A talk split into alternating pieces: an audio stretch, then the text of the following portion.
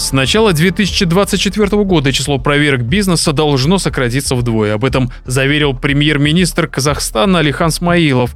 По его словам, основная часть работы правительства – это развитие и поддержка предпринимательства. И сейчас ведется системная работа для сокращения излишних требований к бизнесу. Насколько сильно вредят проверки от госорганов, рассказал экономический обозреватель Андрей Чеботарев. Проверки э, вообще проверки это нормально и хорошо. Э, никаких защитных проверок там где-нибудь на Западе нету.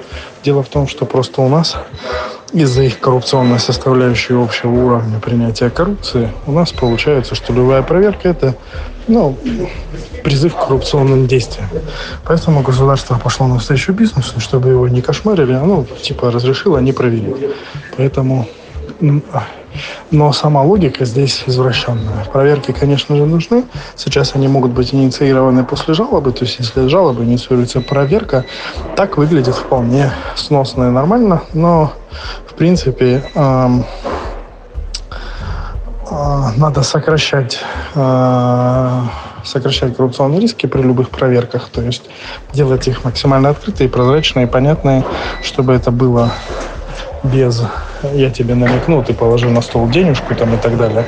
То есть в таком виде, да. Если это налоговая проверка, чтобы она была максимально удаленная, то есть так как налоги администрируются онлайн, то и э, проверка должна быть онлайн. Такие вещи банальные, базовые. Но совсем без проверок, конечно, дальше не получится.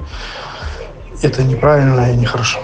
Премьер рассказал, что сейчас уже исключены 9 тысяч неактуальных требований, еще тысячу должны исключить до конца года. С 1 января проверки будут назначаться без человеческого фактора с помощью автоматизированной системы управления рисками. Все это должно привести к сокращению проверок вдвое. Помимо этого, Алихан Смаилов сообщил, что также ведется работа по цифровизации налогового администрирования.